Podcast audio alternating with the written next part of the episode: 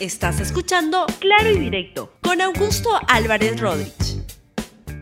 Muy buenos días, bienvenidos a Claro y Directo, programa de LR. El día de hoy voy a comentarles sobre un equilibrista que se está cayendo en un circo de tres pistas y que se llama Pedro Castillo Terrones. Vamos al terreno. Usted seguramente habrá escuchado hablar o de repente habrá visto alguna vez un circo de tres pistas. Podemos ponerlo, por favor. Y es un circo donde ocurren tres o hasta tres eventos simultáneos, donde este, cada uno parece un evento separado del otro, pero en verdad, en conjunto nos muestran un panorama y una actuación que tiene una coordinación y que tiene un sentido algunas de las pistas quiero contárselas en este programa para demostrar cómo ah, em, Pedro Castillo es un equilibrista que se va a caer en el circo de las tres pistas. Ahí falta corregir, por favor, para que le pongan el título Se va a caer.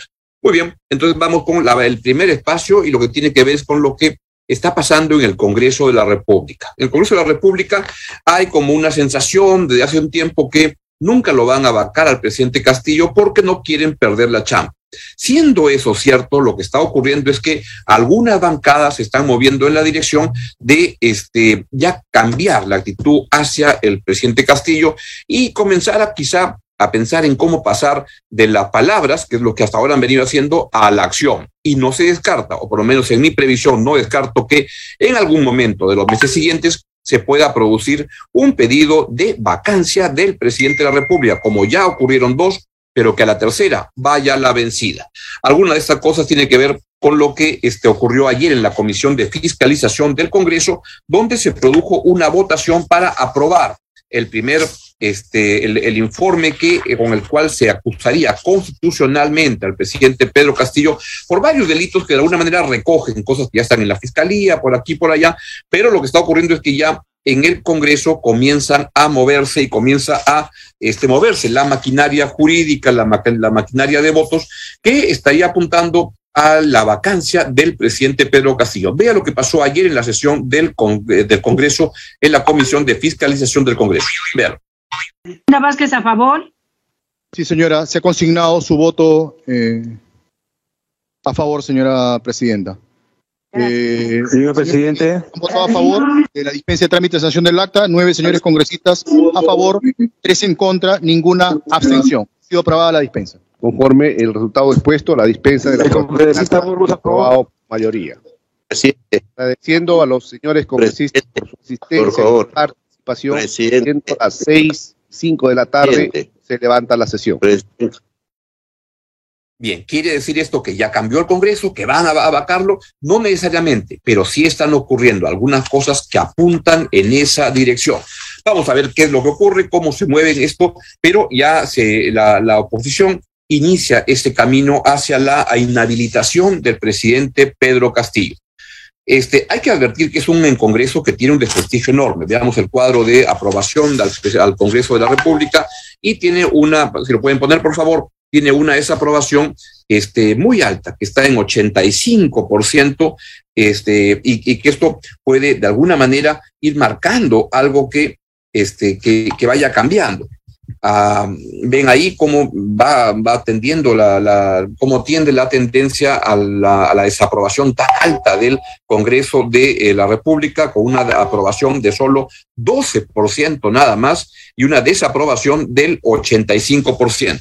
Pero esto no es un, no es un impedimento para que el Congreso este, vaya actuando con sus planes. A lo que quiero oír es que están cambiando algunas cosas en el Congreso. En el caso del Fujimorismo, por ejemplo, la señora Keiko Fujimori le hizo un pedido a su bancada parlamentaria para que se vaya en el camino de un adelanto de elecciones. La bancada parece que no le ha gustado mucho esta, esta pretensión, pero está sucediendo que algo comienza a cambiar. Y la otra bancada importante en la cual pueden comenzar a cambiar las cosas es nada más y nada menos que la bancada de Perú Libre, o lo que queda de la bancada de Perú Libre, donde Vladimir Cerrón parece que ya se la tiene jurada al presidente Pedro Castillo y esto puede comenzar a cambiar las cosas.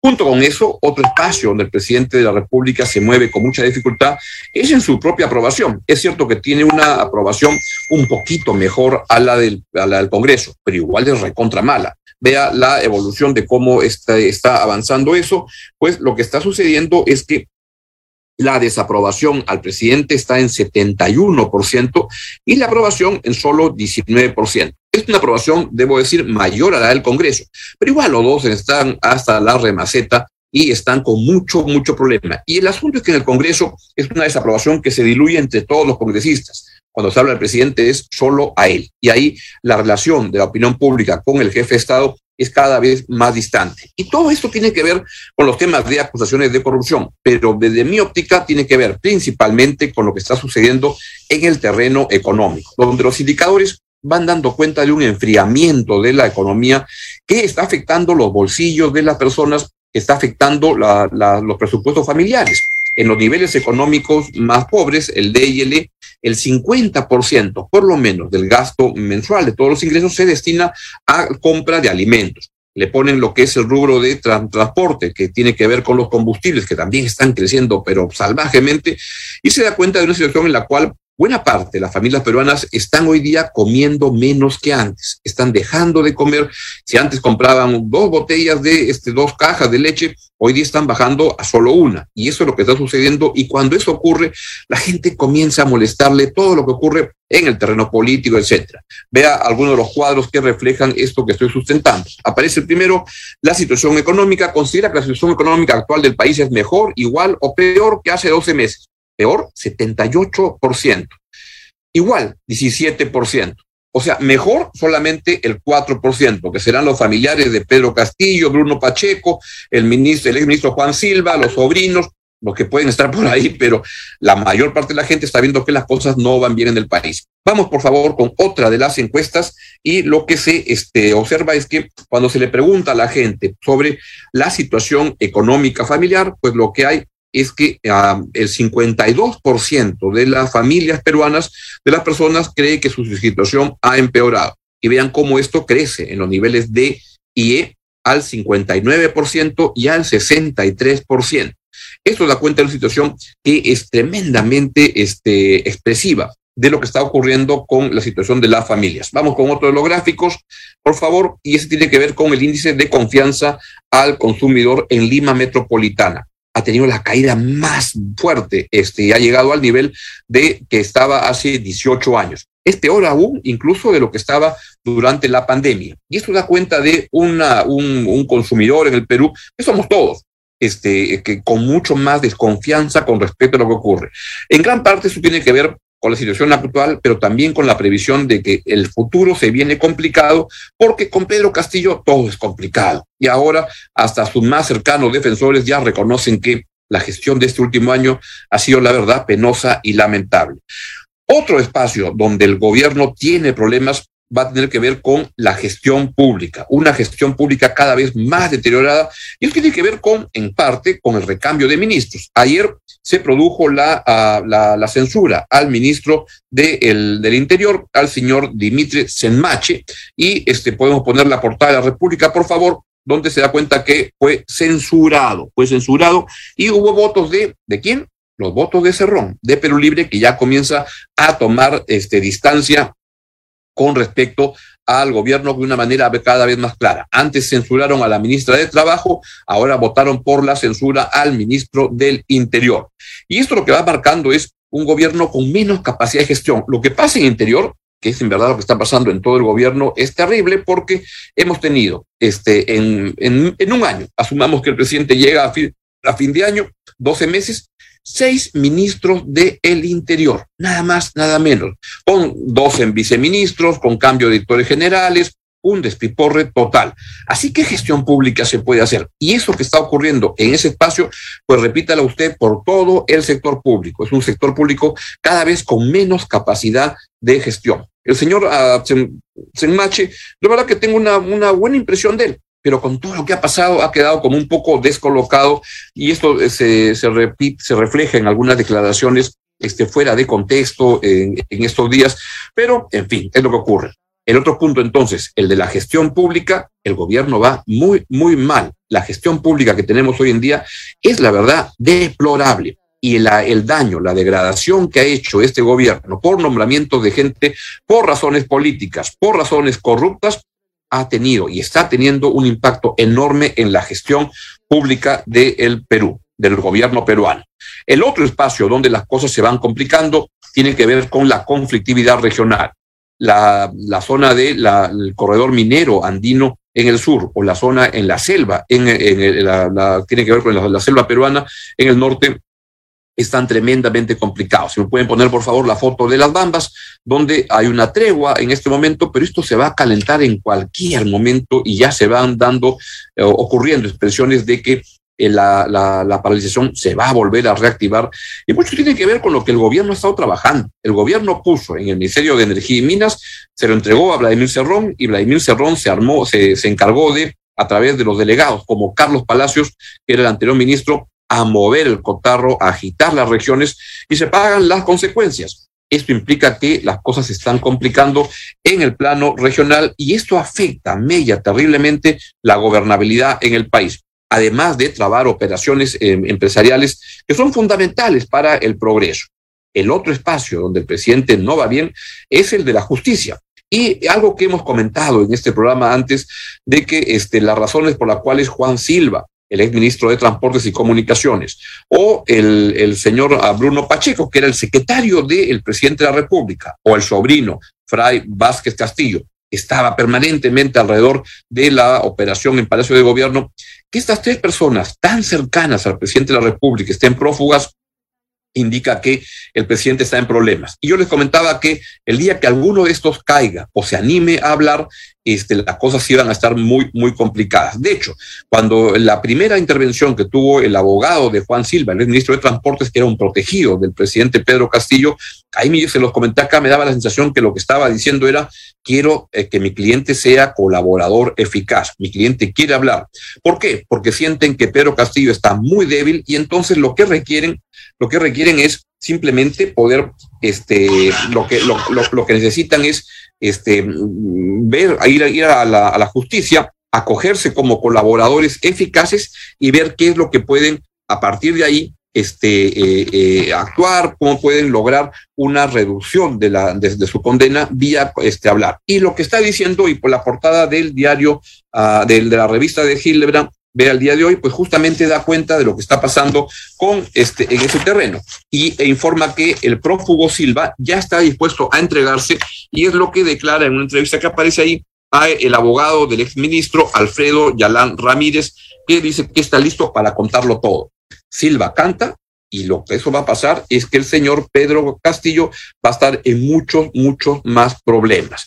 Así que así van las cosas. Y esto a, un, presidente, por eso lo ponía como un circo de, de, varias pistas, con Castillo como equilibrista, viendo cómo se sostiene. Es un equilibrista muy, muy, muy, muy torpe, la verdad, este, y, y ha demostrado torpezas tras torpezas. Vea, por ejemplo, cuando dice que Juliaca se va a inundar. Y a partir de esta fecha vamos a, vamos a permitir que Juliaca, a través de las lluvias, se inunde esta gran ciudad. Y a partir de esta fecha vamos a, vamos a permitir que Juliaca, a través de las lluvias, se inunde esta gran ciudad. Uh, vamos con otra. Castillo habla de las vacunas y las guerras. Y lo que cree el presidente Castillo es que gracias a la, a la, invasión de, este, de, Rusia a Ucrania, ya se enteró que era Ucrania y que no era Croacia, pues los peruanos dijeron, a ah, caramba, hay guerra por allá, a vacunarnos por acá.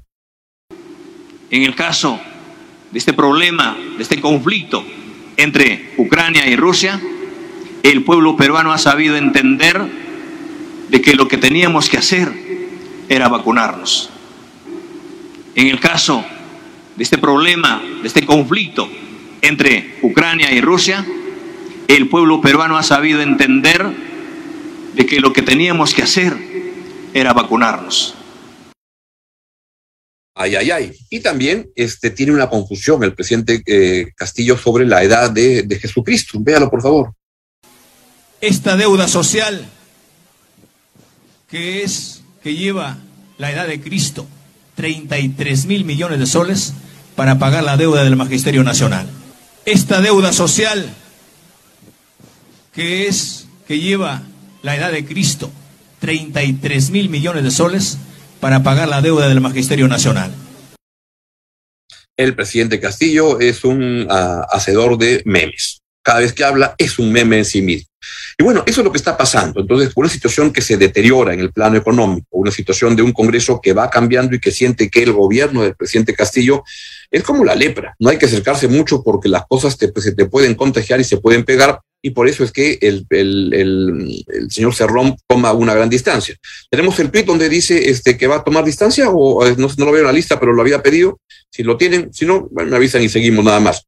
Ahí está, justamente. Dice el señor Cerrón, que es un gran poeta de la, de la, de la política, es el poeta de la zurda, no es César Cueta, ciertamente, ¿no? Perdón, el homenaje a César Cueta siempre. El camino a la victoria es un proceso arduo y prolongado. No podemos desesperarnos por un periodo o por el próximo. El partido no está supeditado al quinquenio de gobierno. Nuestra lucha es permanente y en esa hemos saboreado de todo, desde la ciega lealtad hasta la vil traición. Chúpate esa mandarina, Pedro Castillo, es a quien va dirigido este mensaje.